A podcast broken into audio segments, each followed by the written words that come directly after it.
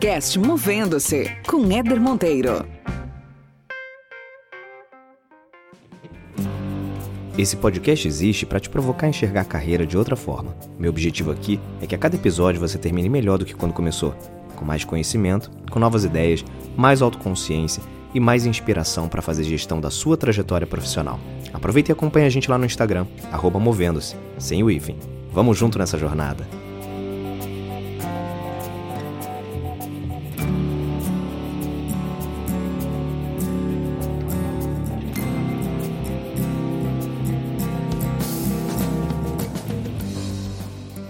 Muito bem, muito bem. Começando mais uma resenha aqui no podcast Movendo. Seja muito bem-vindo, muito bem-vinda a essa resenha. Se você está aqui pela primeira vez, saiba que tem muito conteúdo aqui nesse podcast. A gente está na segunda temporada, já tem muita coisa na primeira temporada.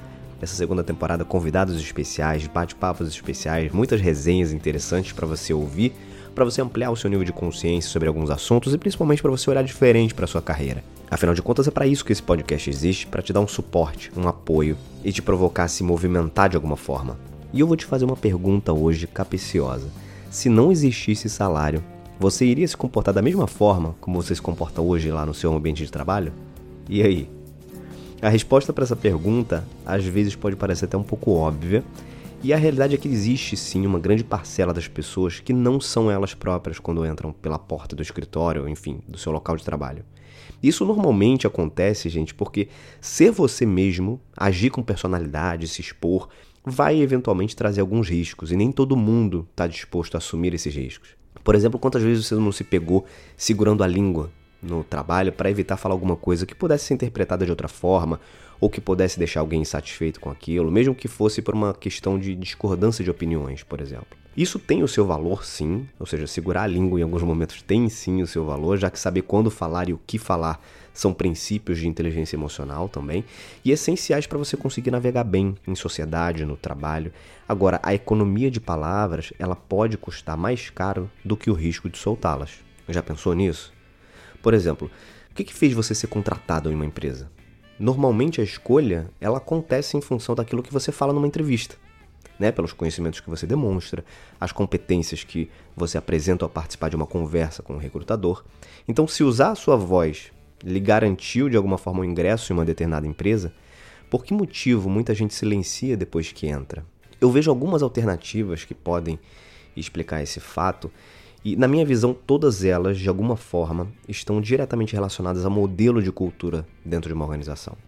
Porque a cultura, gente, ela vai definir o tipo de abertura que aquela organização tem para aceitar alguns tipos de coisas. Por exemplo, você tem culturas que são muito hierárquicas, e aí prevalece a voz dos maiores, ou seja, as pessoas acabam tendo um pouco de receio de se expor. Tem cultura, por exemplo, organizacional que tem baixíssima tolerância ao erro. E aí gera medo nas pessoas de ousarem, de falarem também, de se exporem. Enfim, outros tipos de, de cultura onde não tem muita circulação de informação, de comunicação interna, ou são um pouco flexíveis a mudanças. Isso tudo vai fazendo com que o ambiente não seja muito propício para as pessoas se exporem muito.